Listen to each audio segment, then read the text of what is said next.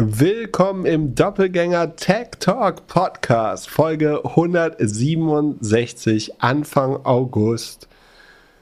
Recht warm in Hamburg und Berlin. Pip, meine Frage zum Winter, ganz locker für den Anfang der Folge.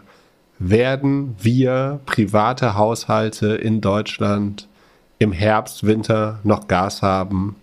Oder müssen wir jetzt irgendwie irgendwas horten, damit es uns im Winter warm geht. Wie sieht es bei dir aus? Glaubst du, wir können einfach so weiterleben wie letzten Winter?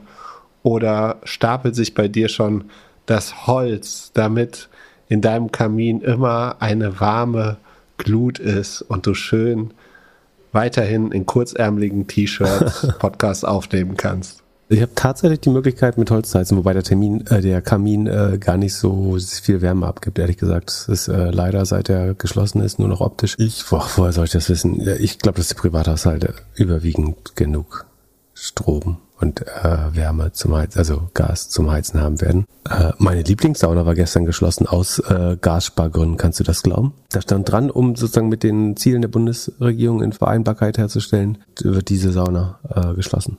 Komplett geschlossen oder immer mal? Das ist eine, eine von vielen. Ich habe gestern gemerkt beim Pizza bestellen, dass sich da ein bisschen was verändert hat. Die Pizza ist teurer geworden und die Custom-Made Kartons sind es nicht mehr, sondern es sind jetzt die Standard-Kartons. Also da ist wahrscheinlich eher Inflation und nicht der Gaspreis oder der vielleicht auch, aber äh, habe ich als Konsument mal wieder gemerkt, dass sich ein bisschen was verändert. Wie heizt euer Haus denn? Habt ihr eine Öl, Gasheizung, Wärmepumpe? Gas. Gas?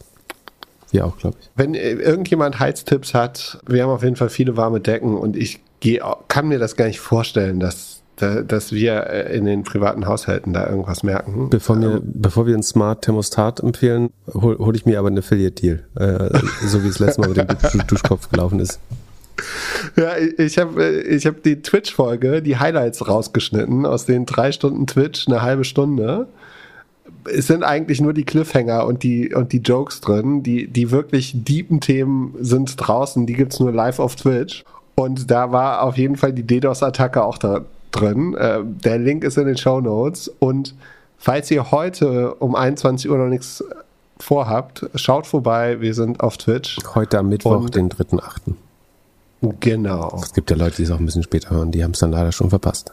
Die dürfen dann vielleicht einen Monat später die Highlights schauen.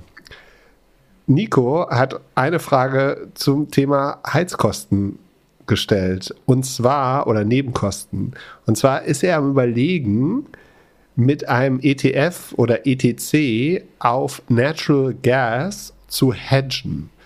Also mal angenommen, du gibst jeden Monat was für deine Gasheizung aus, so deine Nebenkosten, und nimmst das Geld oder das gleiche Geld nochmal und investierst das. Ähm, also du wettest, dass der Preis nach unten geht, oder? Wie würde, wie würde man das richtig machen. Und dann könnte man das ja auch noch mit dem Hebel machen. Du wettest, dass er nach oben geht, für den Fall sozusagen, dass du, dass er nach oben geht und damit dein Gas immer teurer wird. Möchtest du den Gewinn aus dem gegenläufigen Trade nutzen, um sozusagen deine Kosten auszugleichen? Das Hedgen ist, du wettest auf sozusagen eine Preissteigerung, um deine eigene Preissteigerung zu kompensieren. Ne? Also er hofft dann quasi Wettgewinne äh, zu machen auf den Kurs die es ihm dann leichter machen, die Rechnung zu ertragen. Ist das eine gute Idee? Das wäre eine gute Idee gewesen, wenn man es im Januar gemacht hätte. Das, das Problem ist, ähm, jetzt haben wir ja relativ hohe Preise. Also wenn er vorhersehen kann, wie die Preise im, im Winter sind, ob die nochmal höher gehen oder nicht, dann kann man sich natürlich hedgen. Aber das Problem ist, dass die, die jetzigen Informationen in jeglichem Hedge-Kontrakt, ob es jetzt ein Optionsschein oder äh, eben ETF, ETC ist, die jetzigen Informationen sind da natürlich schon eingepreist. Äh, also das jetzige Kursniveau oder das im Winter erwartete, der erwartete Öl- und Gaspreis ist darin schon abgebildet. Das heißt, dieser Kontrakt würde nur Geld drucken, wenn der, ja, der Gaskurs darüber hinaus steigen würde nochmal. Von daher ist es jetzt eigentlich zu spät. Es handelt sich hierbei nicht um Anlageberatung. Keine spezifischen Kauf- und Anlageempfehlungen. Keine Anlageberatung, keine Rechtsberatung, keine Steuerberatung und auch keine Aufforderung zum Kauf oder Verkauf von Wertpapieren. Die Verantwortung für solche Trades liegt bei euch. Philipp und Philipp haften nicht für eure Verluste. Philipp und Philipp und Philipp können die Risikodisposition der HörerInnen nicht einschätzen. Ihr entscheidet selber, was ihr kauft und tragt dafür auch die Verantwortung. Alles könnt ihr auch nochmal unter doppelgänger.io slash Disclaimer nachlesen. Also sich zu hatchen, wenn man den Preisanstieg schon erlitten hat, ist eigentlich, wenn man glaubt, es kommt jetzt zu einer maximalen Eskalation und der Gashahn wird komplett abgedreht, dann könnte man das natürlich machen. Dann würde man gewinnen, wenn es noch teurer wird. Aber viel von dem erwarteten Szenario oder der Durchschnitt äh, aller Erwartungswerte der verschiedenen Marktteilnehmer ist im Kurs ja schon abgebildet. Deswegen glaube ich, dass es jetzt zu spät wäre. Aber ja, ansonsten wäre das eine valide Strategie. Man muss es nur eben machen, solange die Kurse noch niedrig sind. Wenn man hört, das erste Schwein äh, mit Schweinepest ist über die deutsche Grenze gegangen, dann muss man äh, irgendwie Schweinehälften shorten. Äh, Aber ist nee, das nicht Call, dann auch schon ein zu Call spät? Auf Schweinehälften. Ja, dann ist, dann muss man schnell sein. Aber das ist der Moment und dann für den Fall, dass dann sozusagen die Schweinepreise ganz doll steigen, dann kriegt man seinen Burger zum gleichen Preis, weil man gehatcht ist. Hast du das schon gemacht? Ich habe das äh, mal äh, tatsächlich, als die Schweinepest ein Szenario war, mal äh, durch, also recherchiert. Ich habe es dann letztendlich nicht gemacht. Gleiches gilt übrigens so für, für Inflation und Währungsschwankungen und so. Da ist eigentlich genau das gleiche Fall. Also wenn du jetzt irgendwie inflationsbereinigte Anleihen oder sowas kaufst, dann hast du genau das gleiche Problem, dass der, der Schaden schon groß ist und jetzt würdest du nur, wenn sozusagen die Inflation sich weiter beschleunigt oder so weiter, ähm, da, da, oder die, die Währung weiter verfällt, profitieren. Das heißt, man muss sich in guten Zeiten versichern. Äh, dann funktioniert das sehr gut. Also du hast ein ganz normales Niveau. Zum Beispiel nehmen wir mal Oatly, über die wir später noch reden. Die hatten ja das Problem mit dem Haferpreis und dem Rapsölpreis oder Rapssaatpreis, aus dem dann Öl gemacht wird.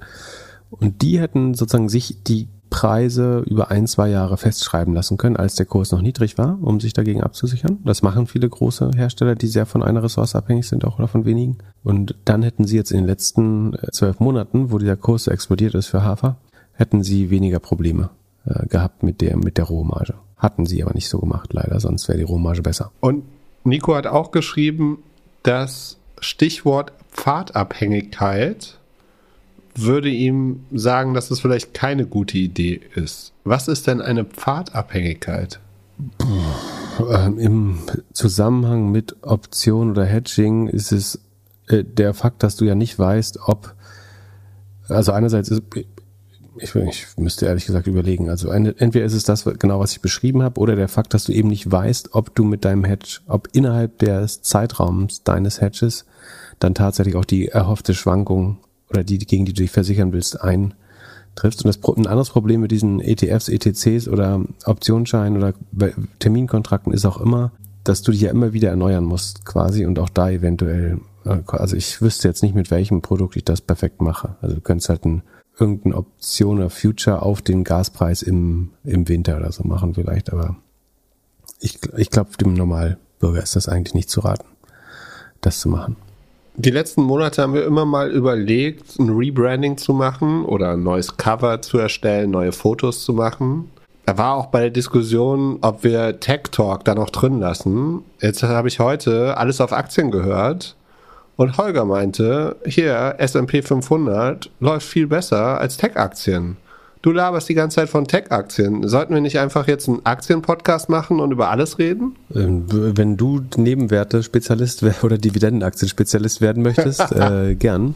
Aber ich fand das tatsächlich eine sehr spannende Frage. Also Fakt ist, dass der S&P 500, also die 500 größten US-Aktien, den Nasdaq, also die sogenannte Technologiebörse, auf Sicht von 50 Jahren, also seit 1971, relativ knapp muss man sagen, aber knapp outperformed hat also die Ursprungsfrage war eigentlich Diversifikation oder auf Technologie setzen. Stockpicking würde ich gar nicht sagen. Äh, das ist wahrscheinlich für die allermeisten Menschen das schlechtere Konzept. Das ist sowieso klar. Ähm, die Frage ist so ein bisschen sozusagen, würde man eine Art Faktor stärker auf Technologie setzen oder würde man wirklich ganz breit streuen? Wie man ja inzwischen weiß, da habe ich so ein relativ starkes Bias äh, in Richtung Technologie. Also ich will gewisse Klassen von Unternehmen aus Diversifikation, auch nicht aus Diversifikationsgründen be besitzen. ich glaube auch, dass langfristig Technologie besser laufen wird. Alles andere fände ich sehr, sehr überraschend. Und nun zeigen die Daten aber, dass das totaler Unfug ist. Was man auch noch dazu sagen muss, ich glaube MSCI World und Russell, also noch breiter, noch breiter streunenden Indizes, äh, laufen, glaube ich, noch schlechter als die Nasdaq. Äh, also es ist wirklich nur der S&P 500, der da out, outperformt, wenn ich es richtig sehe. Ich diversifiziere insofern, dass ich verschiedene Stages mache. Ne? Also ich investiere in Startups, Wachstums- oder Grown-ups, Wachstumsunternehmen und publicly listed Wachstumsunter- oder Tech-Tech-Unternehmen. Das ist ein bisschen Diversifizierung über die Stages, aber ansonsten habe ich halt sehr, sehr viel Overexposure zu Technologiewerten. Natürlich ist die Wissenschaft die Wissenschaft und also sagen diese Markowitz-Theorie, wo er 1990 einen Nobelpreis für bekommen hat, geht ja davon aus, dass Diversifizierung eben das einzige Free Lunch ist, was man bekommt, zusammen mit äh, einer Prämie für Illiquidität, also wenn man sein Geld lange irgendwo parkt. Das ist jetzt aber auch 32 Jahre alt und man muss mal schauen eben, ich, ich glaube, man kann mal schauen, ob sich die, die grundlegenden Sachen auch ein bisschen verändert haben. Also warum ist es denn so, dass ich glaube, also, achso, und da muss man noch sagen, auf die letzten 20 Jahre ist die Nasdaq natürlich viel besser. Ja gut, weil es vorher richtig runtergegangen ist. Das fast sagen singuläre Event, was den Nasdaq nach hinten wirft gegenüber den S&P 500, ist die der Dotcom Bubble Burst äh, 1900, äh, also 2000 2001 so rund, also wo irgendwie ich glaube 95 oder 98 Prozent die Kurse gefallen sind an der Nasdaq. Es gab insgesamt eine Krise, aber insbesondere die Nasdaq ist halt brutal runtergegangen. Um das aufzuholen, braucht man ja eine Verzwanzigfachung. Wenn es 95 waren, bei 98 bräuchte man eine für 40, 40, 50-Fachung. Und das ist, was die Nasdaq so stark zurückwirft.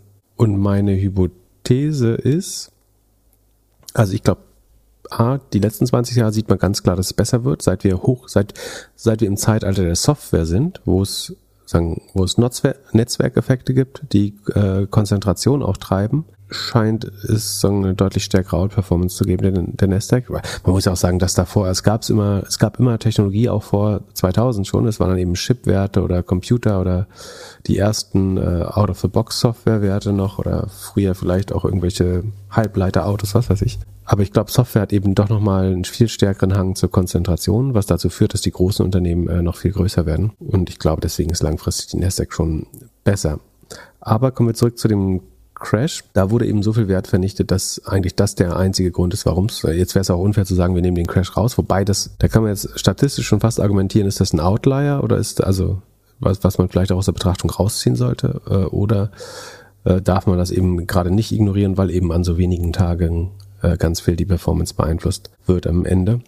Und ich glaube, der Grund ist aber, warum sozusagen ist insgesamt jetzt der S&P 500 besser ist, ist, weil er bis 2000, da waren die Tech-Unternehmen ja noch relativ klein. Ne? Also war, gab so Cisco und so, da waren Microsoft waren ein paar größere, aber insgesamt war Tech relativ klein.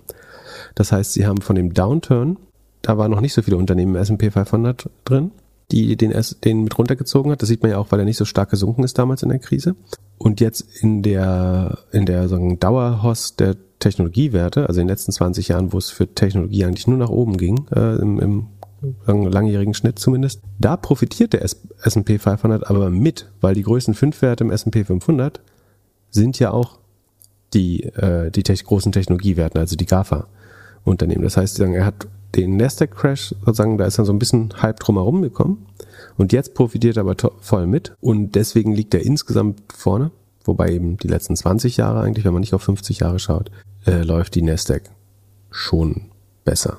Und ich glaube, also ich bleibe dabei, dass ich glaube, dass Tech besser funktionieren müsste, weil es gibt letztlich nur zwei große Kategorien von Outperformern die, die mir auffallen. Das eine sind Tech-Werte, die Netzwerkeffekte bilden oder so Software-Gross-Margins von 80 Prozent haben, die langfristig halt extrem profitable Geschäftsmodelle äh, abbauen. Da würde ich auch die Kreditkartennetzwerke vielleicht sogar mit reinnehmen noch. Und das andere, was langfristig hochprofitabel sind, sind halt Firmen, die einen Weg gefunden haben, Menschen von irgendwelchen billigen Rohstoffen abhängig zu machen die ähnliche Margen entwickeln. Also zum Beispiel Philip Morris Altria, also die Tabakkonzerne, haben 70 Prozent Gross Margin. Das kennt man sonst nur äh, außer aus, aus Software. Coca-Cola, Pepsi, Monster Energy, alles 60 Prozent äh, Gross Margin, auch deutlich höher über normalen Nahrungsmittelkonzernen, weil sie einfach sozusagen nur Zucker weiterverarbeiten.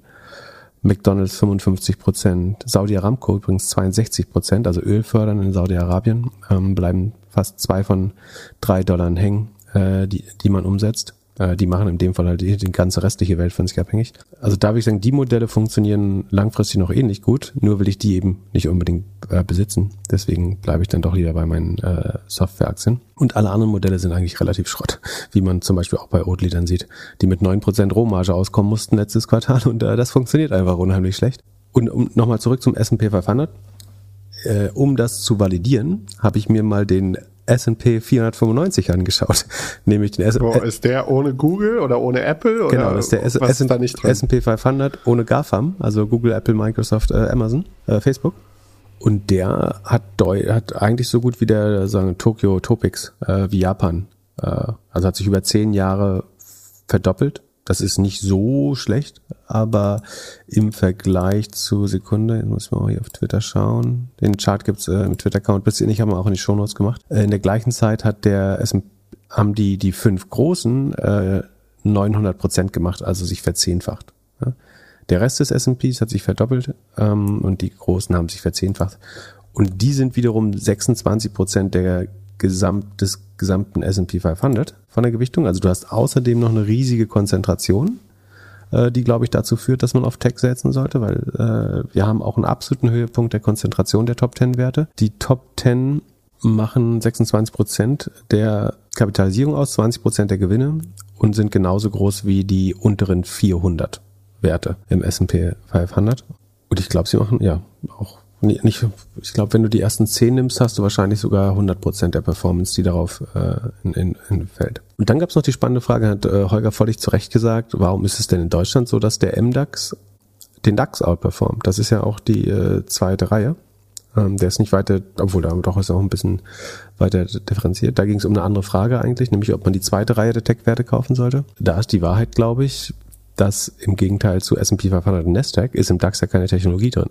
Also natürlich läuft der MDAX besser, weil da wenigstens ein paar Technologiewerte drin sind, während das, was im DAX ist, ist ja kein Wunder, dass, dass das äh, sich nicht großartig entwickelt, weil da letztlich geopolitisch gesehen oder geoökonomisch die, die Margen von großen Tech-Konzernen abgeräumt werden ähm, und man selber eigentlich keine Netzwerkeffekte hat, keine großen Margen, keine Technologie. Könnte ich mir vorstellen, dass das der Grund ist, warum in Deutschland die kleineren Werte sogar besser funktionieren als die, als die großen.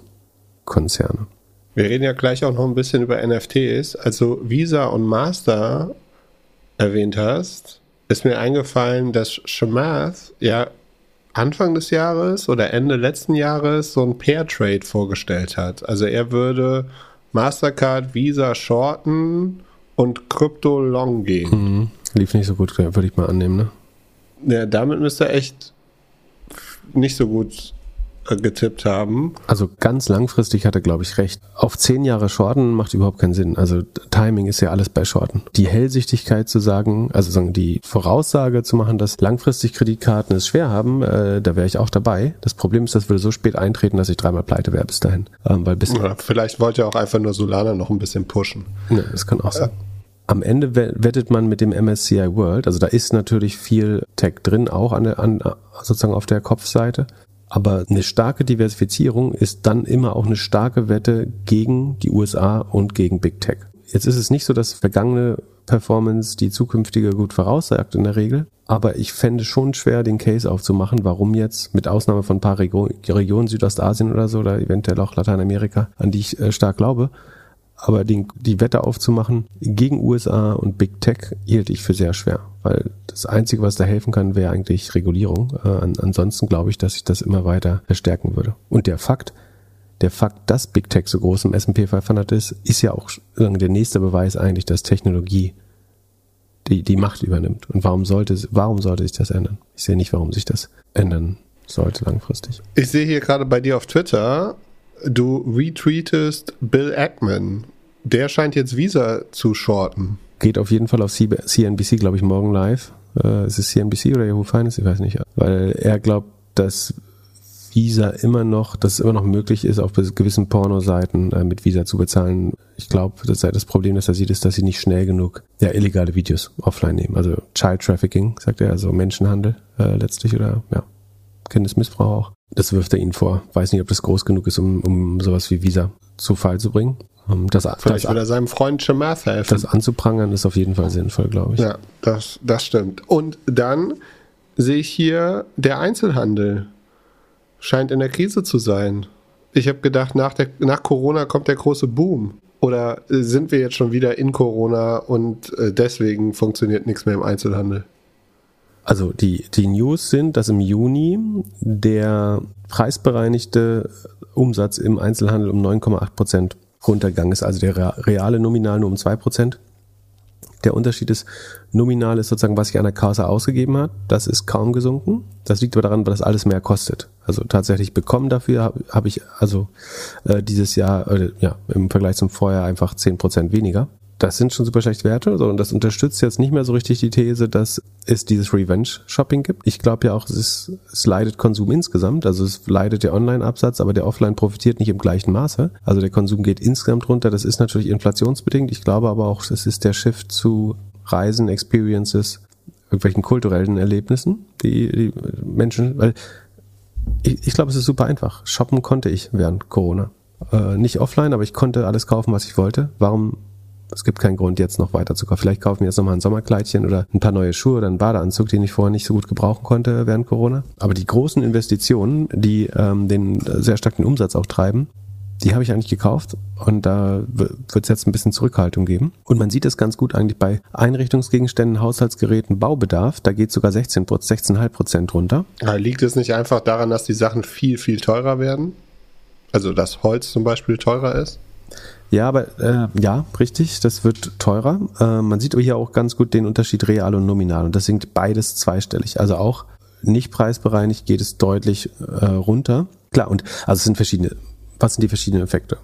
Inflation, die Leute halten ihr Geld zusammen. Also die rechnen schon damit, dass im Winter die Gasrechnung kommt vielleicht. Deswegen gibt es vielleicht Leute, die so rational sind, dass sie schon mal ihr Geld zusammenhalten oder sogar schon die Inflation überall spüren und das Geld das gar nicht. nicht mehr haben. Ich glaube, es spart keiner für die Heizung bis jetzt. Ich glaube, es gibt einen Teil, die es schon spüren, nämlich die, bei denen, die es, die es, bei denen es so eng ist, dass sagen, alles, was sie, also wenn am jeden Ende des Monats negativ übrig bleibt oder gar nichts übrig bleibt, dann hast du einfach nicht die Möglichkeit auszugeben. Ne? Also die Leute, die wirklich am äh, irgendwie ja, Existenzminimum leben ähm, oder sich wirklich so von Monat zu Monat durchhangeln, die können weniger kaufen, Punkt aus äh, Ende, weil es teurer, ja. teurer ist.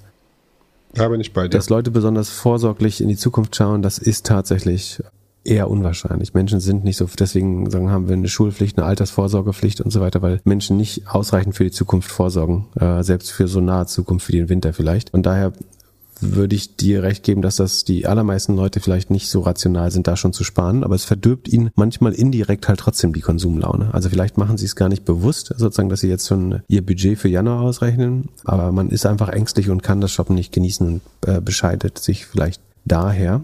Die andere große Kategorie, die äh, nochmal deutlich stoller schrumpft, ist Internethandel mit 15,5 Prozent übrigens.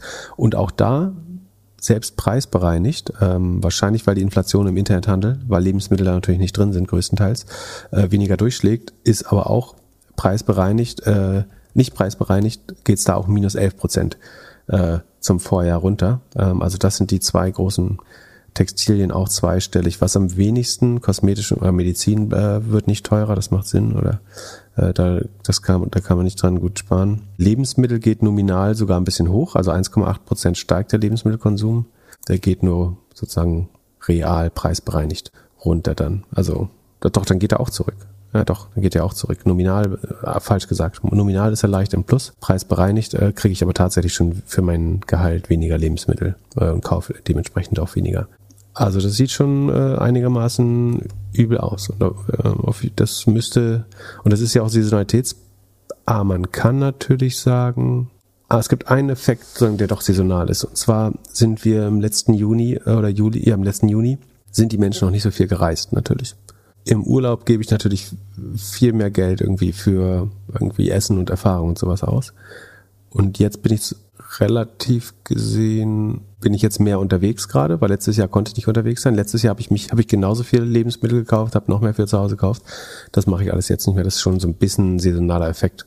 Äh, einfach weil im Urlaub, ne, also auch, auch bei einem, sagen wir, Gorillas oder Flink, gehen im Sommer die Zahlen runter, weil die Leute eben, und, und auch aber im lokalen Edeka oder Aldi gehen die Zahlen auch runter, weil die Leute alle an der Nordsee, Ostsee in, keine Ahnung, Kroatien sind und dort einkaufen. Also an der Ostsee gehen vielleicht die Supermärktumsätze hoch, aber in den äh, urbanen Räumen gehen sie runter. Genau, aber, aber sagen, spannend finde ich, dass man hier nochmal einen weiteren Anhaltspunkt hat, äh, dass auch der Internet- und Versandhandel eben 15,5 Prozent runtergeht gegenüber vorher. Das ist schon ganz ordentlich. Das ist dann eben wieder die Baseline. Amazon haben wir international ja bei minus 10 gesehen.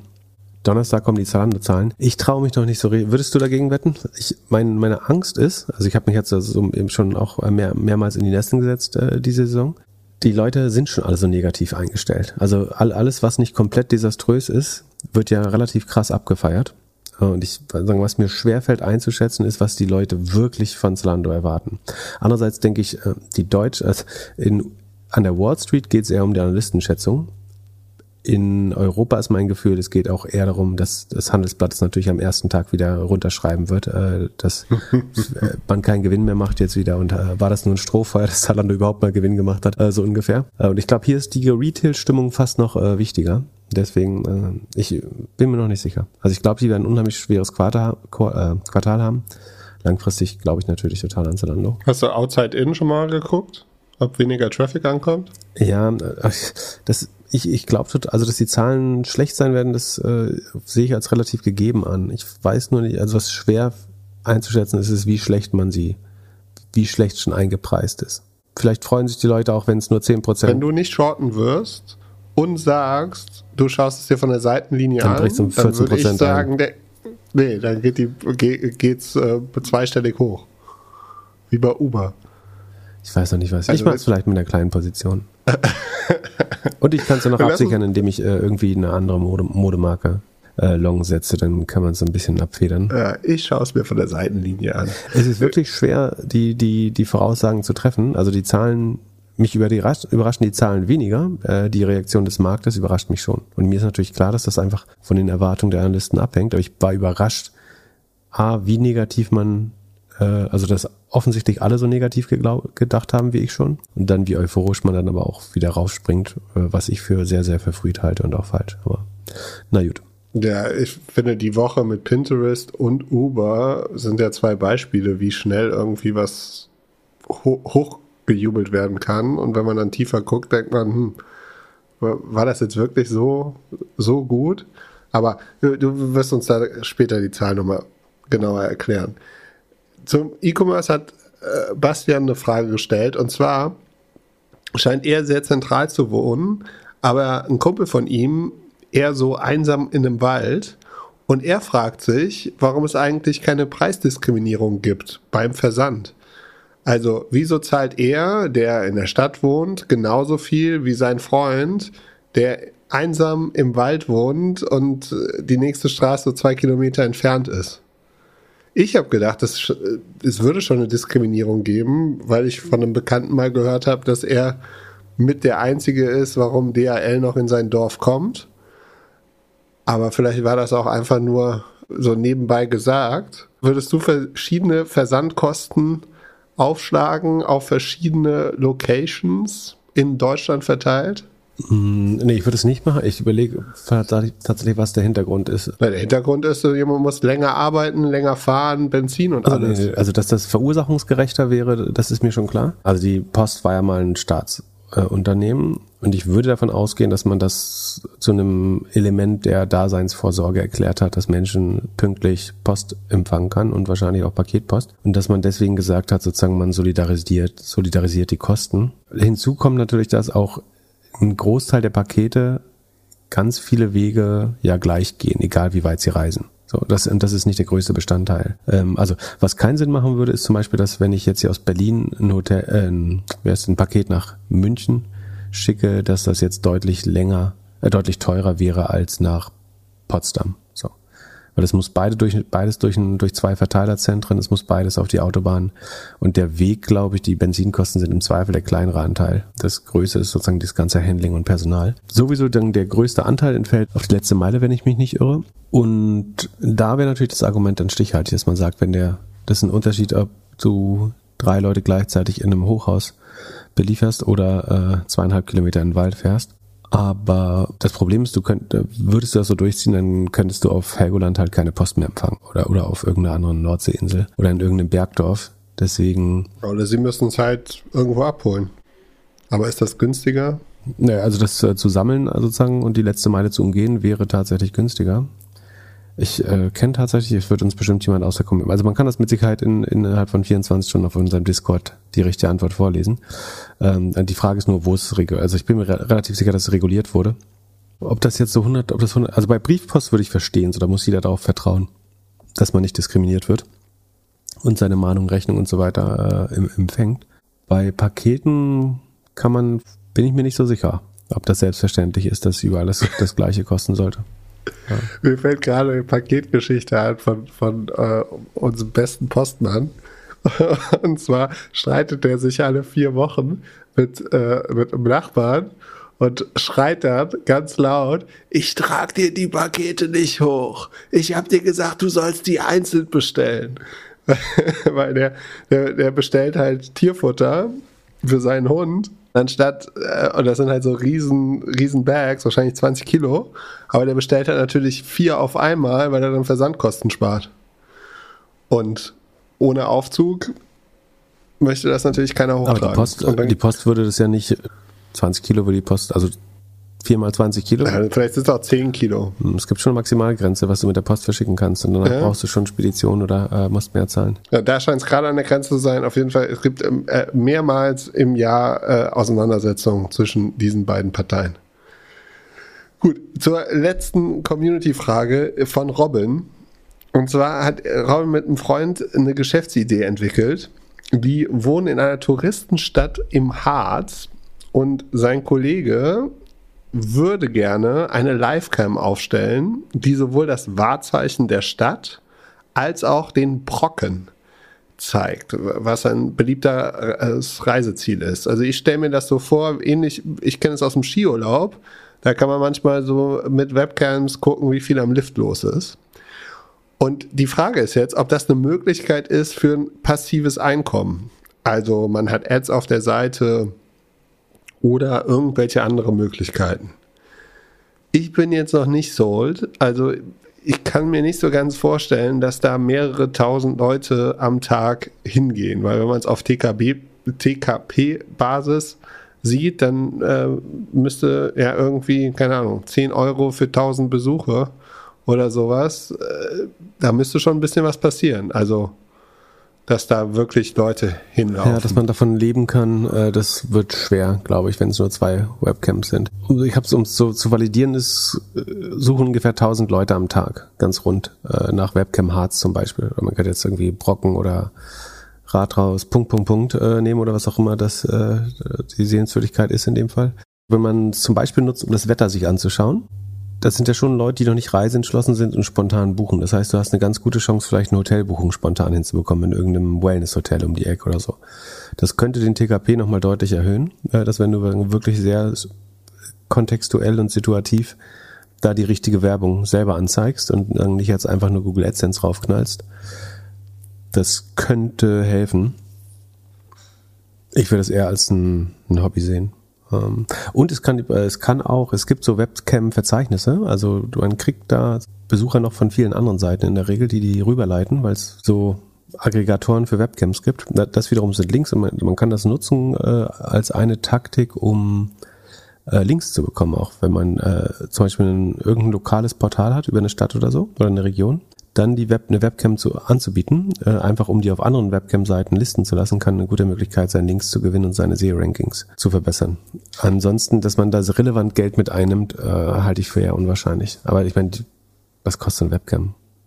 Wenn man die eh in Sichtweite hat, glaub, so ein paar Euro im Monat kriegt man damit schon hin, aber es zahlt letztlich noch nicht mal den Steuerberater dafür. Schwer. Also im Big Business wird es nicht. Sonst würden wir im Fernsehen mehr Webcam-Millionäre sehen. Also sieht man schon, aber da geht es nicht um Sehenswürdigkeiten in der Regel.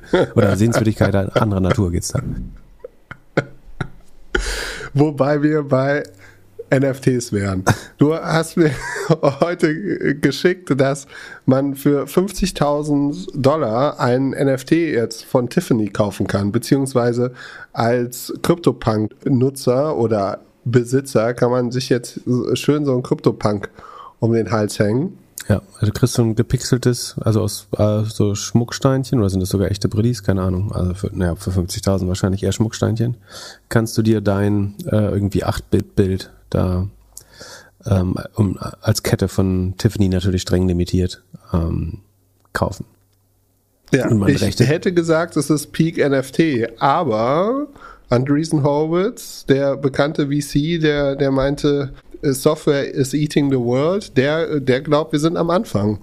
Er Warum kaufen investiert jetzt das? 50 Millionen in Gary Vaynerchuk's WeFriends und WeFriends muss man sich so vorstellen, wie wenn Pip und ich jetzt anfangen würden zu zeichnen. Also sieht eher so aus, als ob es ein kleines Kind malt und ja, NFTs verkauft. Gary Vaynerchuk ist so eigentlich das, das Bild des Internet-Hustlers, vom Weinverkäufer zum Influencer, zum Multimillionär, Agenturbesitzer, eigentlich Marktschreier. Man muss immer was machen und der Typ scheint irgendwie immer das Bedürfnis zu haben, Leute zu motivieren und zu schreien und am meisten scheint er Geld mit seinen Investments zu, zu machen und mit seinen Auftritten und hat sich sehr früh in NFTs reingebohrt. Und eher zufällig, also bevor das, dieses Investment rausgegangen ist, habe ich zufällig ein Interview ge gehört auf YouTube von Mr. Beast und Logan Paul. Kennst du die beiden? Ich kenne Mr. Beat, das ist ein YouTuber, äh, einer der erfolgreichsten weltweit. Logan Paul ist, helfen wir mal. Ist auch ein YouTuber. Also Mr. Beast ist dieser YouTuber, der immer alles verschenkt und dann so Sachen macht. Ach so, und so Autos, Ziel so Oprah-mäßig und so, ne? Genau. Und sein Ziel ist einfach der größte, verrückteste YouTuber zu sein. Ist auch handwerklich mit einer der besten. Und man merkt auch, dass der halt schon, seitdem er 13 ist, beschäftigt er sich mit YouTube und handwerklich sind halt die Sachen auch wahnsinnig gut. Und Logan Paul ist eher so, ja, so ein, so ein Dude, der gerne äh, Action macht und auch, aber auch einer der größten YouTuber. Vor allem jetzt bekannt mit, dass er halt auch vom, vom Influencer zum äh, Boxer geworden ist. Äh, der macht halt einen Podcast, da ist Mr. Beast drin, da reden sie halt über, wie so YouTube funktioniert und was er alles so gemacht hat und so weiter. Und dann irgendwann geht's über Krypto. Und ich höre das so, so, wie man halt Podcasts manchmal hört, einfach nebenbei. Und dann erzählt er so, ja, er hat auch CryptoPunks und, äh, und so. Und das hat alles angefangen, weil Gary V einen Call gemacht, aufgesetzt hat mit 30 Leuten, wovon die meisten oder alle Influencer und Milliardäre waren. Und er halt da gesagt hat, so, jetzt kauft mal alle CryptoPunks. Und Mr. Beast hat halt acht gekauft, dann irgendwann wieder Acht. verkauft. Ja, Krass. Und das war halt so früh. Und es zeigt halt, wie, wie der halt, ja, den, also ich weiß nicht, ist das Marktmanipulation oder ist er einfach so früh, dass er, dass er das früher gesehen hat als alle anderen? Aber wenn er die Möglichkeit hat, so 30 reiche Influ also die größten Influencer und die Market Maker zu überzeugen, das zu kaufen, dann müsste er ja jedes NFT-Projekt zum Fliegen bekommen. Ta tatsächlich haben ja viele genauso funktioniert, dass du irgendwelchen Promis oder so erstmal freie Tokens gegeben hast und dann die Promotion dafür bekommen hast und das damit hochgejubelt hast. Das ist ja, ich würde sagen, eher typisch als untypisch für die meisten NFT-Projekte. Von daher ist es äh, fast stellvertretend. Aber ist es legal? Ist es legal, dass du deinen besten Freunden sagst, so kauf mal, kauf, es ist doch Insider Trading eigentlich. Und danach stellst du, gehst du raus und sagst, das ist das beste, das ist der beste NFT, das ist der beste NFT. Ist das Insider-Trading? Oder ist das, weil es NFT ist, ist es in Ordnung. So, ja. Für mich ist Gary Vee auf jeden Fall einer der größten Pumper in dem Business. So. Ja, und ich der mir, ich zweitgrößte habe ist heute versucht, Horowitz. Ich glaube, die werden, also ich glaube, die haben eine größere Nullchance, dass sie ihren Namen komplett ruinieren. Also sie haben sich über 20 Jahre einen extrem guten Namen aufgebaut in der Venture-Szene und ich kann mir gut vorstellen, dass sie durch die ihr Verhalten im Krypto- und NFT-Space diese Marke auch wieder ruinieren. Weil sie ja so sehr kurzfristige Returns suchen, indem sie auch äh, sehr früh ähm, Tokens oder Anteile kaufen äh, und dann die sehr schnell an Retail-Anleger entsorgen. Das ist nicht das Geschäft, was sie bisher gemacht haben. Äh, Ja. Und sorgt für deutlich, deutlich weniger für wahre Disruption oder so. Also ich bin gespannt, wie man da in fünf Jahren drauf schauen wird, äh, ehrlich gesagt. Und äh, was, was Tiffany's macht, ist aber, finde ich, finde ich total schlau. Wenn du, wenn, wenn du weißt, es gibt einen Kreis von ein paar tausend Idioten, die äh, hunderttausende Millionen von Euros für ein, ähm, für ein JPEG gezahlt haben, dann zu sagen, hey, hier ist 50.000 Euro, äh, 40, 50.000 Dollar Modeschmuck für euch, äh, das braucht ihr auch noch. Äh, also einfach, einfacher kannst du Kundschaft, äh, dumme Kundschaft nicht identifizieren. Äh, das macht schon Sinn. Das wird noch viel mehr kommen. Und das Geile ist, du kannst es ja immer verkaufen als, das ist, wie nennen die es, Community-Based Selling oder so? Gibt es irgendwie so ein Schei- Quatschwort für? Ja, Ähm, es ist Access, ja. Ut Utility. Ja, genau. Äh, und das wird natürlich jeder, jetzt versuchen. Ja, das, das ist auch das ist, als wenn du, als wenn du den, den Typen kennst, der irgendwie die Häuser alle dreimal zu teuer aufkauft und auf einmal will jeder mit dem Kaffee trinken und ihm nochmal sein Haus zeigen, äh, weil, weil du weißt, der überzahlt für alles so. So werden sich jetzt alle Leute auf die, auf die ähm, Board Apes Dudes oder äh, die CryptoPunks äh, Guys stürzen. Ja, das Krasse mit dieser Utility ist auch, dass, also die verkaufen halt immer das Netzwerk und, und alles und den Event. Ja, die Utility ist, dass Und- jeder weiß, dass du ein Idiot bist und dir alles verkaufen willst. Ey, kommst, was denkst was glaubst du, wie viel Spam-Anfragen du bekommst, wenn du einen echten CryptoPunk als Profilbild hast, wahrscheinlich? Das, das sagt ja. doch, ey, komm, verarsch mich. Also, äh, ist natürlich jetzt alles äh, sehr bisschen extrem ausgedrückt. Also es gibt natürlich auch super schlaue Leute, äh, die das haben, aber ich glaube, es gibt auch viele, die einfach zu viel Geld haben, damit ein schlechtes Signal setzen, würde ich vermuten, und sich so ein bisschen auch als selber als Opfer stigmatisieren. Das ist so ein bisschen das Problem bei, bei Kryptos. Es machen die schlauesten und coolsten Leute und auch die allerdümmsten. Ja. Naja. Dann lass uns Zahlen anschauen. Montag war Pinterest Earnings Call. Meine Erwartung war, es wird sehr, sehr schlecht, schlecht, weil einfach Leute kein Geld mehr für Werbung ausgeben möchten. Man hätte auch sagen können, es wird weniger gepinnt, weil vielleicht weniger Inneneinrichtungen für, für Häuser, für Wohnungen und so zusammengesucht werden. Aber irgendwas scheint anders zu sein. After Hours war die Aktie zweistellig oben. Ja, 20 Prozent sogar oder so. Wahnsinn. Du bist noch short? Äh, Ich hatte noch eine negative, also eine, ja, eine Short-Position äh, zu Pinterest, so im üb- üblichen Rahmen. Die war vorher deutlich im Plus, jetzt ist sie eine ordentliche Minus. Naja, läuft jetzt halt nicht so gut. Aber in, insgesamt, dafür ist Oatly heute schon, da da kommen wir gleich drauf. Also um, um mich selber zu kasteien und zu bestrafen, ähm, habe ich dann Pinterest und Uber ins Sheet aufgenommen und die erste Seite des Sheets aufgeräumt. Oh, sehr gut. Also auf doppelgänger.io slash sheet könnt ihr das alles anschauen. Wie viele Firmen sind da mittlerweile drin? Äh, ich glaube fast, Sekunde, das kann ich auf der ersten Seite nachschauen. Äh, übrigens braucht man diese erste Seite als Start gar nicht, weil in Google Sheets gibt's links unten so einen kleinen, äh, neben dem Plus ist ein Symbol, so ein Hamburger.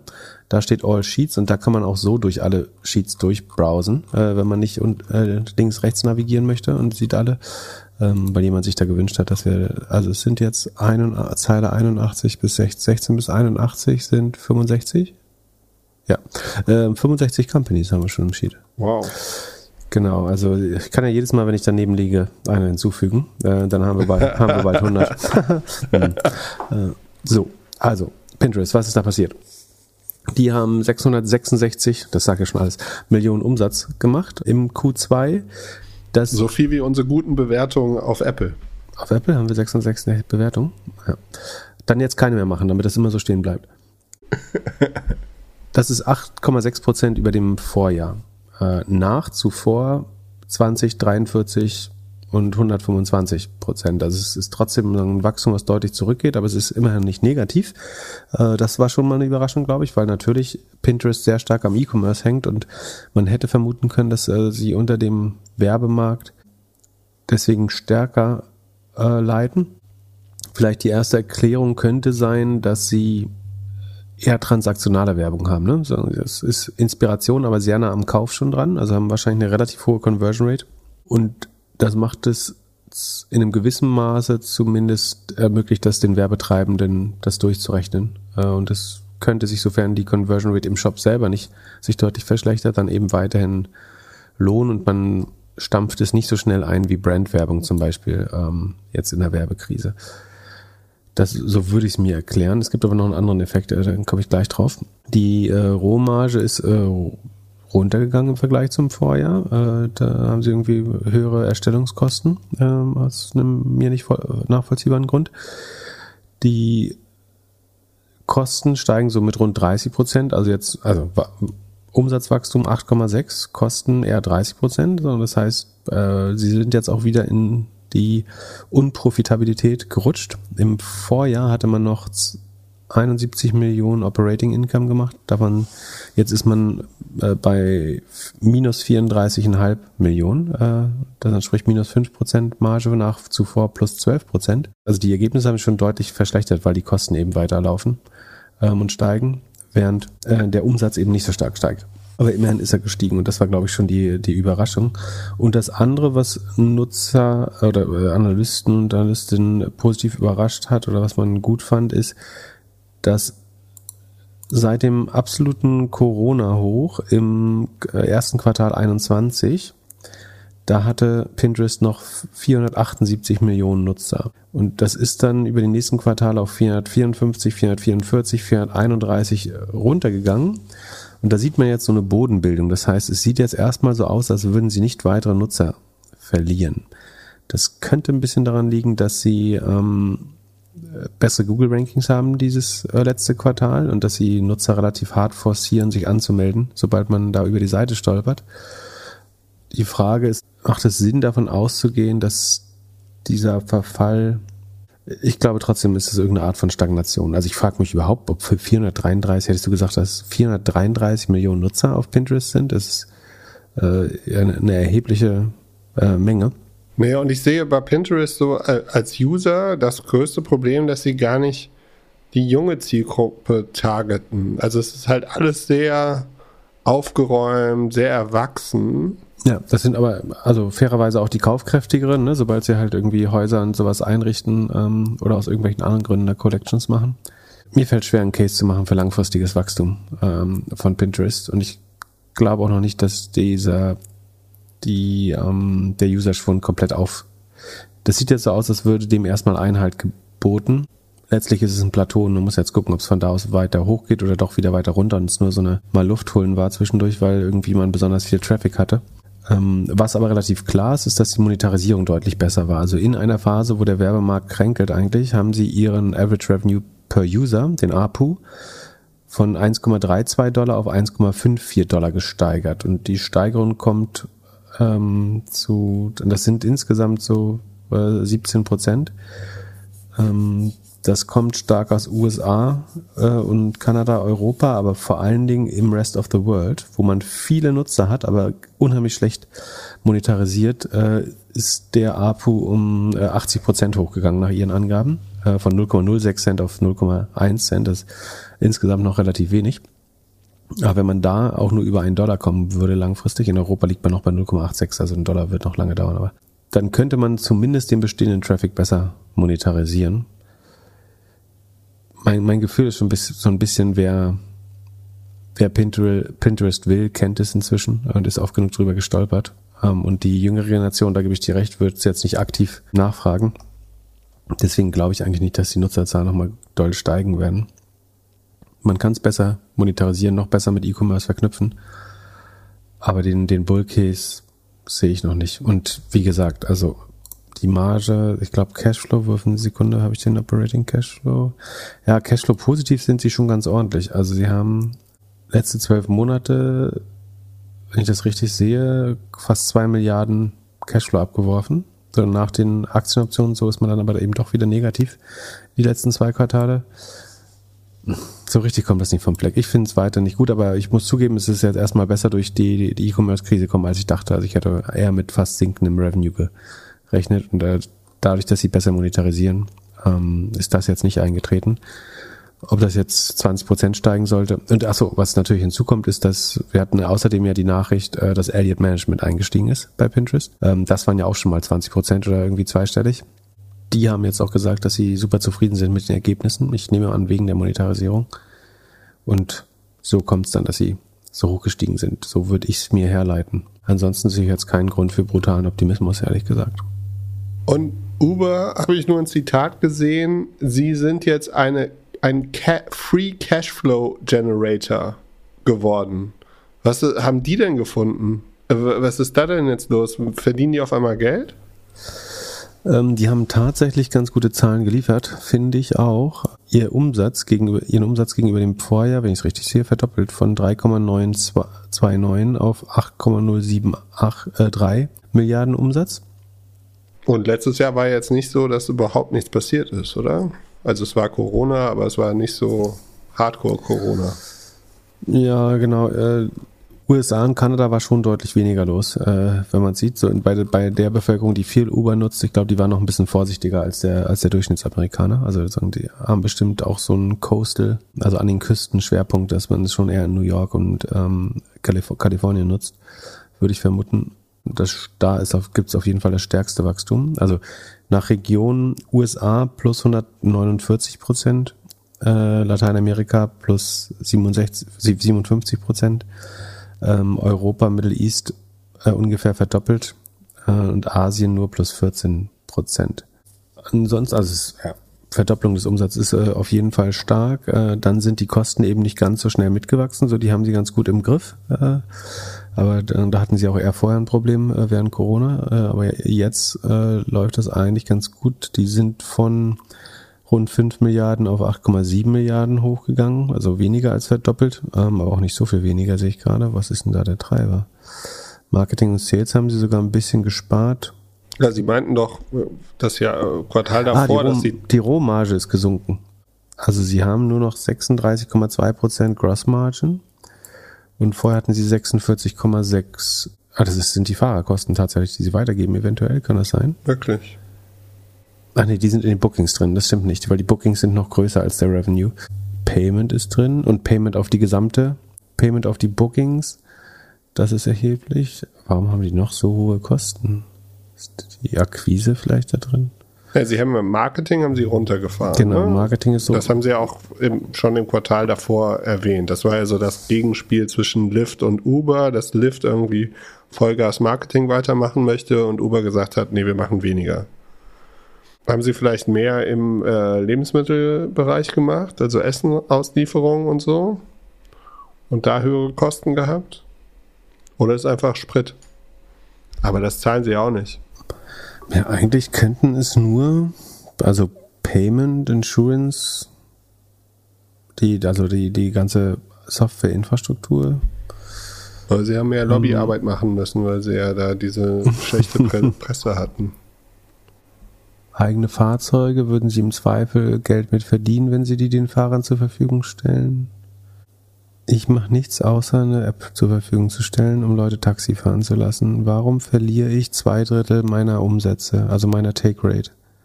Also ich muss dazu sagen, wir covern die Aktie quasi seit heute. Ich habe es heute in Cheat aufgenommen und vorher hatte ich mich relativ wenig für Uber interessiert. Und ich glaube, äh, gestern bei alles auf Aktien habe ich gesagt, ich glaube, es wird eine schwierige Zeit für Uber, weil wenn Personal knapp wird ähm, und die Leute viele andere Jobangebote haben, wer, äh, will man wirklich nach Uber fahren? Wird Uber dann nicht noch teurer? Ähm, und ob das sozusagen, wenn Leute aus, ausreichend gute Jobs finden können, wird es schwerer, Uber-Driver zu rekrutieren. Deswegen, obwohl die Ergebnisse ja zweifelsohne äh, nicht, nicht schlecht sind, zahlen die App Store-Gebühren? Müssen die, äh, Okay. nee, ne? Die müssen niemanden beteiligen. Okay. Es darf, was loben wir dafür aus? Ein Dankeschön. Ein öffentliches Dankeschön. Wer, wer uns das sagen kann, wa- was neben, also was haben wir auf dem Schirm schon? Also alles, was Technologie ist, logischerweise. Payment, Insurance, sowas. Aber was ist sonst in den Cost of Revenues von Uber drin, was zwei Drittel der Umsätze ausmacht? Vielleicht, Sekunde, das sind, ins, wir sprechen über fünf Milliarden, ist jetzt auch kein Pappenstiel. Also zwei Milliarden kommen aus Uber-Fracht. Da- Das kann ich schon sagen. Ach so, und danach ist es dann, Sekunde, wenn wir zwei abziehen, dann sind's, ja, dann kommt es schon fast wieder hin. Uber-Fracht machen sie nämlich selber. Da haben sie quasi 100% Take Rate, weil sie es selber anbieten, anscheinend. Zumindest verbuchen sie es so. Und das heißt, dass die COX auch 100% sind, weil das EBITDA äh, ist, ist minimal. Naja, also wenn jemand eine super gute Erklär äh, Erklärung hat, fänd- würde ich es trotzdem gerne lernen. Ansonsten google ich es nachher selber. Genau, so jetzt äh, kommen wir aber weiter. Was haben wir gesagt? Operative Marge ist sagen mit Share-Based Compensation und so trotzdem noch minus 9% ähm, auf den Revenue gesehen, nicht auf die Bookings. Also ähm, das ist ganz fair. Net Income ist nochmal deutlich schlechter, weil sie Grab, Somato und ein paar Akquisitionen oder ähm, Sachen abgeschrieben haben, auch an denen sie beteiligt sind. Ähm, deswegen ist das Net Income deutlich niedriger als das Operating Income, aber in dem Fall geht es ja eher um die Validität des Geschäftsmodells. Der Cashflow ist tatsächlich positiv. Der war über die letzten sieben Quartale negativ. weil man während Corona einfach nicht viel machen konnte und die Fahrer äh, und Fahrerinnen weiter bei der Stange halten musste. Jetzt ist man aber seit zwei Quartalen, also letztes Quartal war man ganz knapp positiv, jetzt machen sie 400 Millionen Überschuss ähm, an also einen Zahlungsüberschuss im Q2. Das heißt, ja, das wird eine Cashmaschine. Free Cashflow ist auch 382 Millionen. Ähm, ihr adjustiertes EBITDA ist plus 4,5 Prozent. Also irgendwie schaffen sie es von minus 9 auf plus 4,5 zu kommen mit ihren Adjustierungen. Deswegen wollen wir das erst gar nicht betrachten. Die Monthly Active Customers sind um 20% gestiegen, die Trips aber um 24%. Kannst du schon was ablesen aus den Zahlen? Also wir haben gesagt, das Revenue hat sich verdoppelt. Die User. Leute fahren mehr und zahlen mehr dafür.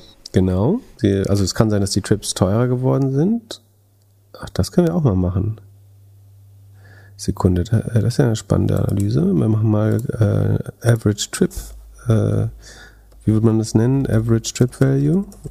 Und dann nehmen wir, nehmen wir Delivery auch oder nur Mobility? Nur Mobility. Okay, dann rechnen wir 13 Milliarden Booking Value durch 1,8 Millionen Trips. Oh. Nanu? Das wäre enttäuschend. Puff. Google Sheet explodiert. Leute fahren, fahren Uber wie Scooter, immer nur für ich glaub, 3, 4 wir müssen Euro. doch, äh, nee, ich glaube, äh, Delivery ist auch Trips. Sekunde, das muss ich besser machen. Ich mache alle Bookings aus Mobility plus alle Bookings aus, ja, das sieht realistischer aus. Schätz mal, Durchschnittsticket bei Uber? Also was Sie verdienen, äh, nicht was Sie verdienen, sagen was auf der Rechnung steht. Also ich habe, äh, es gibt Bookings und Revenues. Bookings ist quasi Gross Booking, also was, äh, was der 13 Kunde, Euro. Kunde zahlt. Sehr gut, 14,5. Hast du gut gemacht. So, der, Was für ein Scheiß-Business. der ist interessant. So, jetzt sage ich dir eine weitere Information, den habe ich jetzt ausgerechnet, der ist relativ unverändert. Also, Nutzer wachsen 20%, Trips 24%. Das heißt, sie macht, der Durchschnittsnutzer macht 20% mehr Trips immerhin. Da steigt die Intensität. Die sind aber, kosten aber genauso viel wie im letzten Jahr. Wie hat Uber trotzdem seinen Gewinn verdoppelt? Äh, nicht seinen Gewinn, seinen Umsatz. Gleiche Anzahl Trips, gleiche, Mehr Leute. gleiche Kosten pro Trip. Also gleiche, Mehr Leute, mehr Kunden. nee, sie haben ihre Take Rate einfach äh, brutal erhöht. Ach was. Moment, das heißt, die Fahrer zahlen mehr oder wie? Die Fahrer geben mehr ab, genau. Also die Take Rate, schätz mal, was du, du machst eine 10-Euro-Fahrt. Was? Na, Ich meine, früher war es 15, jetzt wird es wahrscheinlich 25 Prozent sein. 26,6. Äh, in vielen Märkten äh, 30 Prozent. Das war in den Uber-Files ähm, ja auch ein Thema, ne? dass die Fahrer anwerben mit, sie müssen nur 10 Prozent abgeben, der Rest gehört ihnen. Die rechnen sich zu, äh, zurecht, was für ein schönes äh, neues Hyundai-Auto sich die dafür kaufen können, äh, auf, basierend auf den Zahlen. Und ein Jahr später erhöht äh, Uber die Take Rate auf 25, 30 Prozent äh, und auf einmal funktioniert das ganze Modell nicht mehr und du musst zwei Stunden mehr arbeiten am Tag. Also vor fünf Quartalen war die Durchschnitts-Take Rate bei Mobility von Uber 12,6 Prozent, wenn ich hier keinen Fehler in den Zahlen habe. Boah. Ja, ich würde, ich nehme lieber mal vor vier, also ich nehme das Vorjahresquartal. Die Zahl kommt mir komisch vor, vielleicht habe ich mich vorhin verschrieben. Also da war es 18,7 immerhin noch. Und jetzt ist es 26,6. Ja, das heißt, ich habe als Fahrer muss ich mehr für Sprit zahlen und mehr an Uber. Das lohnt sich ja überhaupt nicht mehr. Genau. Und trotzdem ist Ubers Gross Margin aber gefallen. Das ist auch so komisch. Und bei Delivery ist die Take Rate von 15 auf äh, fast 20 Prozent hochgegangen. Also der Weg in die Profitabilität für Uber führt über Erhöhung der Kosten, Senkung der, also die, die, der Trip wird komischerweise nicht teurer, das wundert mich ein bisschen, falls ich das hier richtig berechne. Aber die Take Rate haben sie äh, brutal angehoben. Da sollte jetzt erstmal eine Grenze sein und es öffnet dann am Ende auch wieder den Markt für Konkurrenz. Ja, also äh, es gibt ja teilweise noch mit Bolt expandiert noch in neue Märkte. Habt ihr Bolt in Hamburg? Hier in Berlin ist Bolt irgendwie vor ein paar Monaten gestartet. Also, die Scooter stehen hier rum. Ja, aber es gibt inzwischen auch Bolt Taxi. Ah, nee, Gibt es ja auch in Wien und verschiedenen europäischen Märkten schon, aber ähm, also wenn du eine 30% Marge hast, also Uber hat natürlich brutale Netzwerkeffekte, ne? also das ist schon cool, wenn du die App überall in, auf der Welt benutzen kannst. Aber wenn der Fahrer ähm, sparen kann, dann geht er vielleicht auch woanders hin. Und wenn die Fahrten günstiger sind, dann geht vielleicht auch der Kunde woanders hin. Ich glaube nicht, dass man das dauerhaft, also das Buchen über eine App ist als Value Creation für 30% Take Rate ein bisschen zu, zu dünn. Und dann kommt irgendwann noch Google Maps. Und, äh, genau das gleiche habe ich auch gerade gedacht. Also ich meine, Uber ist ein deutlich besseres Business geworden jetzt erstmal dadurch, muss man schon sagen. Die Zahlen sehen einigermaßen solide aus, aber es macht es auch angreifbar.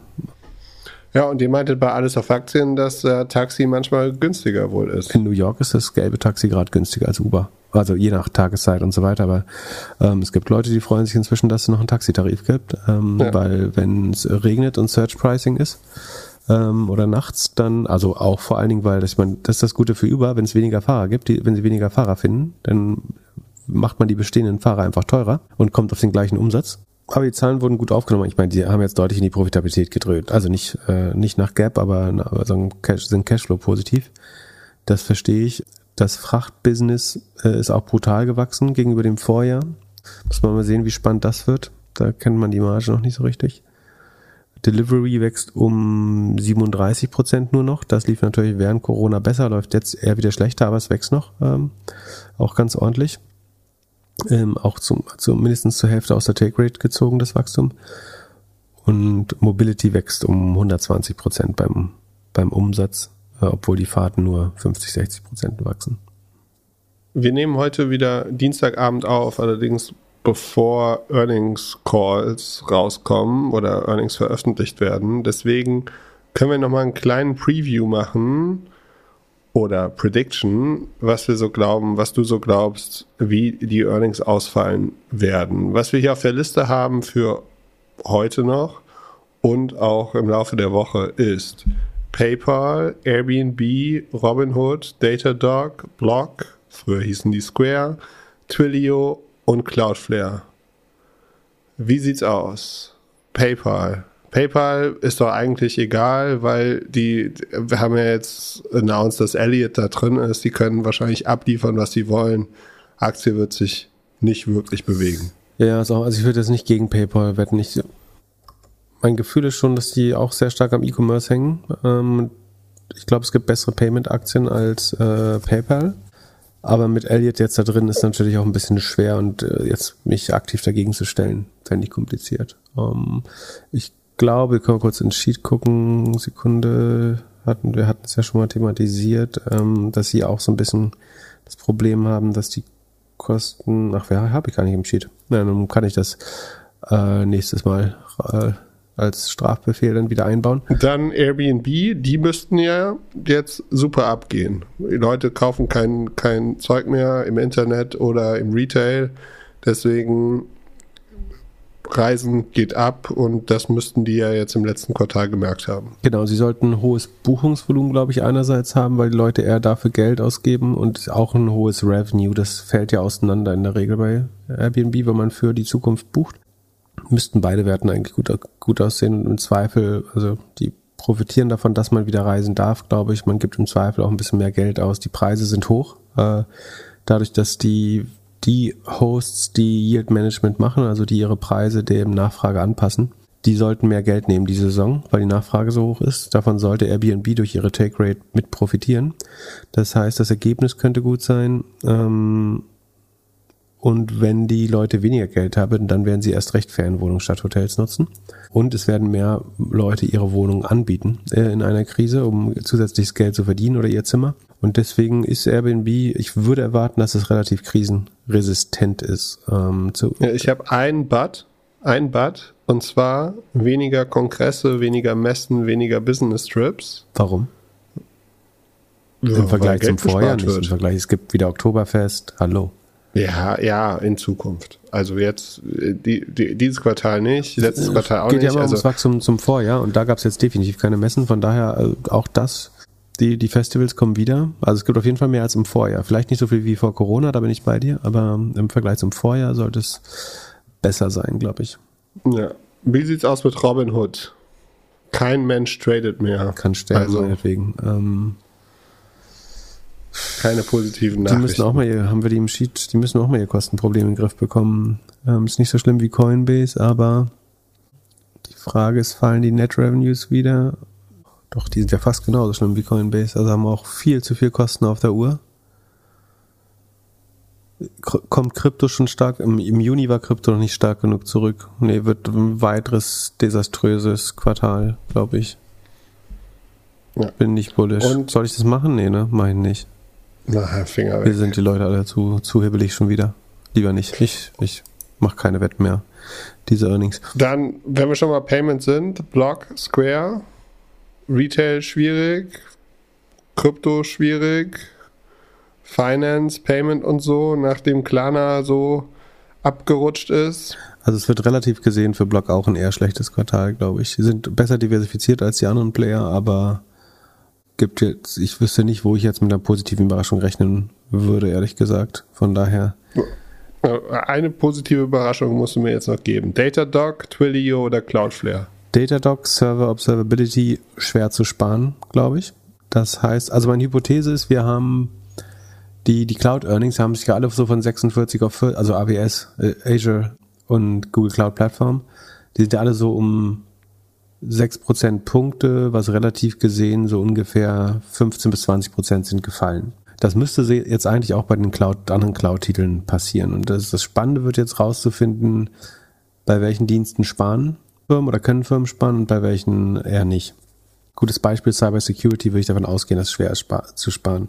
Datadog, Server Observability, so ein Mittelding. Einerseits würde ich sagen, so das kannst du jetzt nicht abschalten. Äh, du kannst aber schon wahrscheinlich irgendwie ein paar alte Prozesse abschalten, ein paar Applikationen auf dem Server, die du nicht mehr brauchst oder die du stattdessen lokal laufen lässt. Tendenziell wird sich, haben wir auch im Sheet, ich guck mal kurz sagen, ob, die, ob sich das Wachstum da eh schon verlangsamt, dann kann man es nochmal besser sagen. Da, da, da, da, Datadog 82 hat sich ja beschleunigt. Also wenn die über 80 bleiben, wäre schon grandios. Ähm, könnte aber auch Nee, würden relativ gut, glaube ich, aussehen. Könnte ich mir vorstellen, aber wahrscheinlich liege ich da auch wieder falsch. Und Cloudflare, da wiederum ist es, glaube ich, sehr schwer zu sparen. Das hängt ja äh, sehr, sehr stark am Traffic. Es gibt günstigere Alternativen als Cloudflare. Ob man das Setup jetzt komplett wechselt, so schnell vor allen Dingen, bin ich mir nicht so sicher. Deswegen, äh, Cloudflare ist auf jeden Fall so ein bisschen in der Verlangsamung begriffen beim Revenue. Nee, ist auch nochmal angestiegen. Verdammte Axt. Ja, wenn die über 50 Prozent bleiben, ist auch alles gut. Ich glaube, es ist nicht so einfach da zu sparen. Bei Snowflake mache ich mir Sorgen. Da wüsste ich immer sofort, wie ich sparen könnte bei den meisten Firmen. Cloudflare relativ schwer, glaube ich. Äh, und sie bauen gute neue Produkte, kriegen, glaube ich, sogar mehr Geld aus den Kunden raus. Der Internet-Traffic lässt auch nicht nach. Naja, die Leute sind mehr draußen. Ein bisschen vielleicht. Aber also, bin jetzt noch nicht besorgt, ehrlich gesagt, bei den drei Titeln. Wahnsinn, ey. Die Cloudflare schaue ich gerade seit November einfach mal durch vier geteilt. Ja, was nicht, was Text. Ja, durch vier ist schon schmerzhaft. Haben wir eigentlich nur noch ein bisschen grüne News. Und zwar äh, Bankberater müssen jetzt Kunden fragen, ob sie nicht lieber grün investieren würden. Das äh, scheint jetzt die Regel zu sein. Hilft uns das, den Planeten zu retten? Oder ist es einfach nur bla bla? Ja, bisschen schwer zu sagen. Also es äh, tritt heute am 2.8., also am Dienstag in Kraft, äh, sagen die Verordnung, dass die jetzt sagen, fragen müssen, ob man ESG-konform und nachhaltig äh, investieren möchte. Meine Angst ist so ein bisschen, dass A, die Banken jetzt wieder extra teure Fondsprodukte machen, äh, dass für den Fall, dass da jemand Ja sagt, denen das sofort unterzujubeln. Ich glaube schon, dass sagen, man mit unter der Maßgabe des geltenden Gewissen haben sollte, also meine Meinung, viel daran verändern kann, wie Unternehmen handeln, indem man den Unternehmen, die sich nachhaltig verhalten, eher das Geld gibt, sondern das sollte einen hohen Sog ausüben auf andere Unternehmen dann. Und das kann, glaube ich, die Welt sehr schnell, sehr stark verändern. Ich glaube, was so wie das hier passiert, also durch Vorschriften, äh, die basieren dann auf also auf einer vollkommen intransparenten Logik, also dieser ESG und Taxonomie, also was ist denn eigentlich nachhaltig dann, was bietest du denen denn an äh, und sind denn diese Fonds wirklich äh, ESG-konform oder wirklich nachhaltig? Das ist alles noch, glaube ich, Makulatur. Und ich glaube, der Markt regelt das in dem Fall auch eigentlich von alleine. Also ich kenne viele Leute, die sich ähm, Gedanken darüber machen. Äh, also der Kunde, der sich irgendwie mit mit Öl, Kinderarbeit und Tabak, äh, Dividendenaktien das Depot vollhaut, den wird es jetzt nicht aus den Schuhen werfen. Äh, der redet eh nicht mit dem Bankberater. Die anderen, die das erste Mal anfangen, sind, haben relativ viel Bewusstsein schon für das Thema, glaube ich. Ähm, sich da Gedanken zu machen. Vielleicht für Leute, also ich würde sagen, es ist eher unsere Aufgabe dafür zu sorgen, dass äh, Leute sich darüber Gedanken machen. ich glaube nicht, dass das hilft, wenn die, wenn die Bank das fragt, dann im Zweifel kriegt man ein scheiß Bankprodukt untergejubelt, äh, was dann zu hohe Gebühren hat. Äh, und wie gesagt, äh, was viel mehr fehlt, ist ein strenger Standard, der besser als ESG oder SRI ist und wirklich auf also Nachhaltigkeit nochmal strenger bewertet und es auch transparent macht und man versteht, wie dieses Rating zusammen äh, zustande kommt. Eine echte Scorecard, äh, wo man sieht, welcher Bestandteil äh, prangert irgendwie die Arbeitsbedingungen an, die Governance, die äh, Umweltschädlichkeit. Das würde viel, also Transparenz würde da mehr helfen, als dieses irgendwie Nudging da jeden nochmal zu fragen, äh, wie er denn äh, zum Thema Nachhaltigkeit steht bei, bei der Anlage. Macht sehr komplizierter, glaube ich. Und führt nicht zu besseren Entscheidungen, ist meine Befürchtung. Letzte Frage für den heutigen Podcast. Werden wir es in diesem Jahr noch erleben, dass eine Oatly-Aktie weniger kostet als eine Packung Oatly im Supermarkt? Das kommt drauf an, wer schnell die Preise senkt. Äh, sehr schön gestellt, die Frage. Also Gratulation, der einzige Short, der dieses Jahr bei dir funktioniert. Das ganz so schlimm ist es nicht, aber ja. Wobei, da muss ich sagen, das haben sich die Zahlen ja tatsächlich verbessert. Äh, da habe ich genauso wenig verstanden. Was also passiert. ich, ich schaue gerade hier, die Aktie ist jetzt 3,33 Dollar und heute minus 15 Prozent. Genau. Das ist schon, das, würde ich sagen, nicht so positiv. Genau. Aber, also sie haben ja im Q1 Umsatz verloren gegenüber dem Q4. Jetzt haben sie aber wieder Umsatz zugelegt, gegen dem Vorjahr, gegenüber dem Vorjahr sogar 22 Prozent. Die Rohmarge hat sich verbessert von 9,5 auf 16 Prozent. Muss man dazu sagen, weder mit dem einen noch dem anderen kann man äh, Lebensmittel verkaufen in dieser Welt. Also das ist so oder so zu wenig Marge. Aber sie hat sich verbessert und die Haferpreise und Rapsöl, äh, Rapsatpreise sehen auch wieder besser aus. Also es geht in die richtige Richtung. Ich glaube, würde damit rechnen, dass die Grossmargin besser wird in den nächsten Quartalen, sofern es nicht wieder neue Ressourcenschocks gibt. Der operative Verlust hat sich gegenüber dem Vorjahr natürlich erhöht, muss man sagen, von 48 Millionen, minus 48 Millionen auf jetzt minus 74 Millionen. Aber prozentual gesehen ist das zum, also zum Vorquartal, da waren es minus 92 Millionen. Also das tendenziell auch besser. Dann der Cash, der Cashflow sieht nicht gut aus. Da hat man nach zwei Quartalen jetzt schon minus 127 Millionen angehäuft und ich glaube, man hat auch gar nicht mehr, lass mich da nochmal schnell gucken, wie viel da noch äh, rumgammelt. Uiuiui, äh, 182 Millionen Cash und Äquivalente und Short-Term Investing nochmal, also rund 250, 280, irgendwo in dem Dreh Millionen hat man übrig und man verbrennt gerade in den letzten zwei Quartalen 127. Also ein gutes Jahr ist da noch Zeit. Das macht jetzt keine Hoffnung. Aber die Zahlen verbessern. Also der Absatz steigt, die Marge steigt, der Verlust ist prozentual kleiner geworden. Der Preis ist nur um 7 Cent gefallen zum Vorjahr, zum Vorquartal aber auch sogar gestiegen. 1,47 verdienen die noch an der Packung. Im Discounter gibt es das doch schon für 1,50. Wie geht das denn? Dann müssen es irgendwie, dann verkaufen sie es in Asien und Amerika deutlich teurer, glaube ich. Weil in Deutschland brüsten sie sich damit, dass sie jetzt im Discounter stehen, aber ähm, also man, man kriegt den Output in Litern und das kann man ja umrechnen. Umsatz durch Liter müsste ja den Literpreis ergeben und der ist bei 1,47 Dollar. Da siehst du mal, wie, wie hoch die Herstellungskosten aus sind. Also, ach, genau so kann man es rechnen. Das ist ja noch spannender. Du hast 120 Millionen Liter und die Cost of Goods Sold sind 149 Millionen. Also hast wirklich 1,20 Euro, die da reinfließen. Also ich kann jedem nur raten, Oatly-Milch zu trinken. So viel äh, Inhaltsstoffe kriegt man für seinen Euro nirgendwo, weil das Unternehmen keine Marge macht äh, und der Handel äh, anscheinend auch nur sehr begrenzt.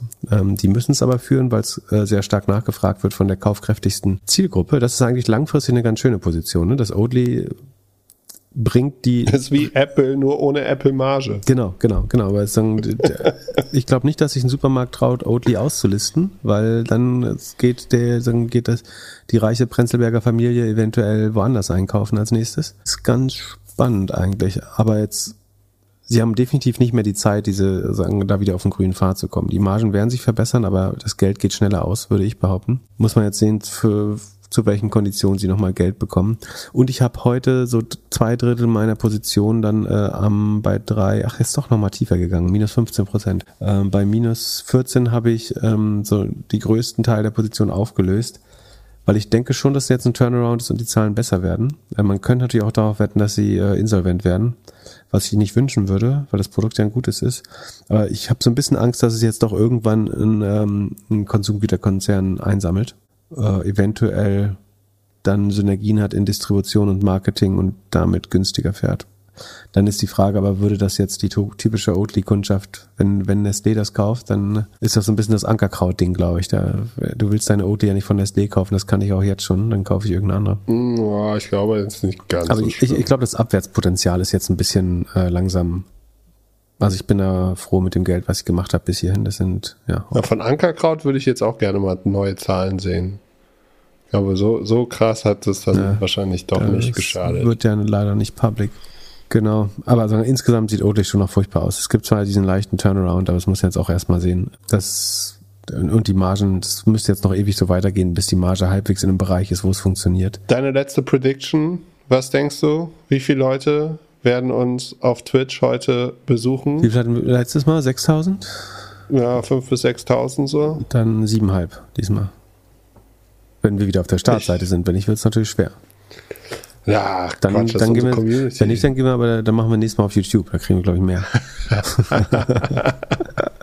Gut, ich freue mich auf jeden Fall tierisch auf Twitch nachher und wünsche euch einen schönen Mittwoch bis 21 Uhr auf Twitch und Samstag in eurem Podcast-Player. Genau, wenn, wenn, ihr nicht wisst, wie das mit dem Twitch geht, einfach Twitch-Doppelgänger googeln, dann kommt ihr auf die richtige Seite. Euren Amazon, ja, und Link ist auch in der Show Note. Genau, und Amazon Prime-Account damit verbinden und wenn ihr keinen habt, geht's trotzdem. Bis dann, ciao, ciao. Achso, und halt, halt, halt, halt ähm, es müsste he heute Nachmittag, also wenn ihr das hört, nachmittags, also sozusagen als Warm-up für Twitch. Äh, ladet viele Freunde ein für Twitch. Das macht zusammen deutlich mehr Spaß. Ich hoffe, Jan kommt auch wieder zu mir, damit ich hier nicht allein äh, zu Twitch muss. damit du den Kamin Und, nicht alleine anmachen Genau, damit musst. jemand den Kamin anmachen kann. Und als Warm-up könnt ihr wahrscheinlich den zweiten Teil von dem Finanzfliss-Interview mit mir hören. So. Und dann, und wenn, wenn das immer noch nicht reicht, könnt ihr noch unsere Highlights von Twitter, ihr könnt morgen 24 ja, Stunden genau, Doppelgänger genau. hören. Ihr könnt auch, wenn ihr morgen früh so schon mit dem Kater aufwacht und äh, Doppelgänger-Sehnsucht habt, könnt ihr auch alles auf Aktien hören. Und am Donnerstag und Freitag ohne, ohne Aktien wird schwer und überall. Peace. Bis dann. Ciao, ciao.